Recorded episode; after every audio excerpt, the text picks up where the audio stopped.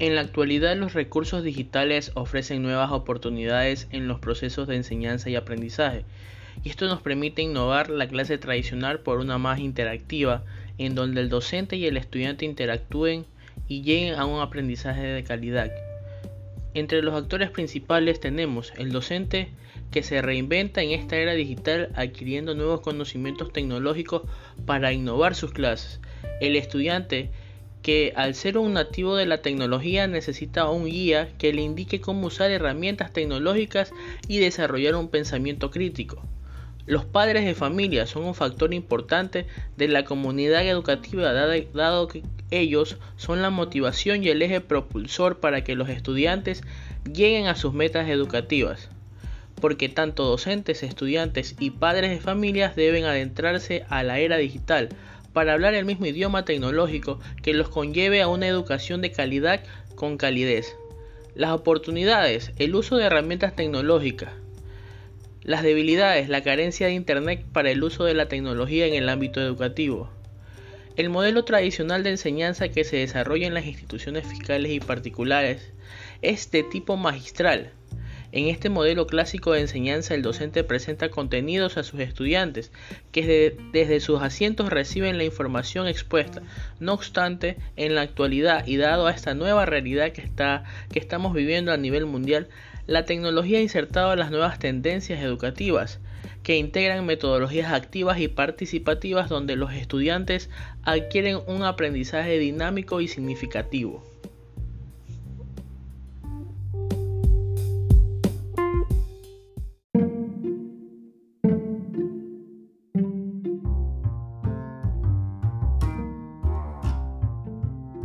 Buenas tardes.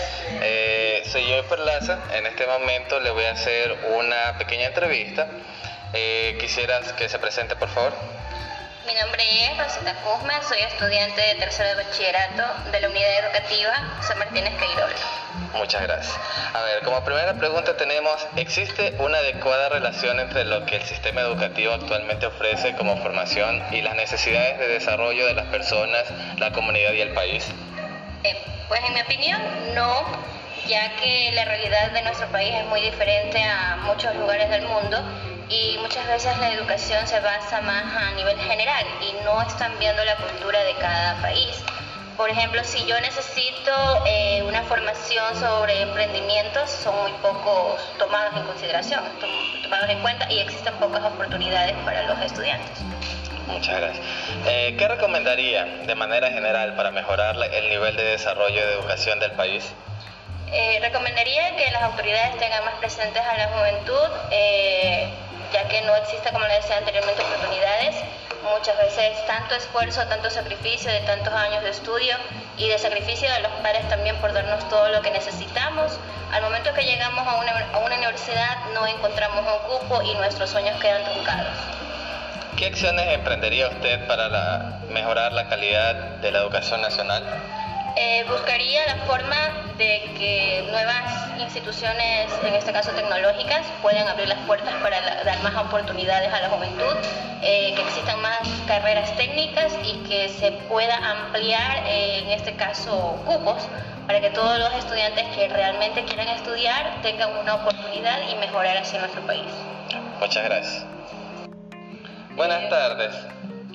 Buenas tardes. Mi nombre es Jimmy Parlaza. Eh, en este momento le voy a hacer una pequeña entrevista. Quisiera que se presente, por favor. Buenas tardes. Mi nombre es Ruth Cusme. Soy docente de la unidad, educativa José Martínez Quirolo. Muchas gracias. A ver, eh, la primera pregunta es, ¿existe una adecuada relación entre lo que el sistema educativo actual ofrece como formación y las necesidades de desarrollo de las personas la comunidad y el país? Bueno, en mi opinión, este, no existe este, una relación, ya que la oferta educativa este, del Ministerio de Educación no va acorde con la realidad de, en este caso, de la comunidad educativa del sector donde yo laboro, ya que en esta institución se oferta lo que es bachillerato en ciencias y la mayoría o la gran mayoría de los estudiantes eh, este, siempre buscan algo una carrera técnica, o sea, una carrera corta donde ellos puedan este, buscar o encontrar un lugar donde puedan trabajar y desenvolverse de una manera más adecuada, una manera en la que ellos puedan obtener un título y pueden, este, en este caso, obtener un, un trabajo que vaya de acorde a sus posibilidades. Muy bien. Como segunda pregunta tenemos, ¿qué recomendaría de manera general para mejorar el nivel de desarrollo de, la educación en, en el país? Bueno, yo recomendaría a las autoridades que implementen o que este, expandan las carreras técnicas en muchas instituciones, que es lo que va de acorde a los estudiantes o a las necesidades de ellos. ¿Qué acciones emprendería usted para mejorar la calidad de la educación nacional? Bueno, este, en este caso pediría a las autoridades que implementen más capacitaciones eh, para poder eh, este, brindarle a los estudiantes no solamente los contenidos científicos, sino este, este, aspectos emocionales, eh, eh, cosas prácticas en las que ellos puedan desenvolverse de una manera más este, este, global, o sea que no solamente podemos dar contenidos, sino también este, este, tratarlos a ellos de manera efectiva y que ellos este, se sientan mucho más fuertes eh, emocionalmente y que tengan conocimientos prácticos que los lleve a, a tener una vida más completa. Buenas tardes. Buenas tardes. Eh, mi nombre es Jimmy Perlaza. en este momento le voy a hacer una pequeña entrevista eh, por favor, quisiera que se presente. Claro, mi nombre es Hugo Olvera, soy coordinador de bachillerato. ¿De qué institución? de la Unidad Educativa José Martínez Queirolo. Muy bien. Eh, le voy a hacer tres preguntas en este momento. Eh, la primera es, ¿existe una adecuada relación entre lo que el sistema educativo actualmente ofrece como formación y las necesidades del desarrollo de las personas y la comunidad y el país? Desde mi punto de vista, yo creo que hay cosas que mejorar, porque la educación igual que todas las cosas están evolucionando. Existen nuevos paradigmas que serían apropiados utilizarlos en las instituciones.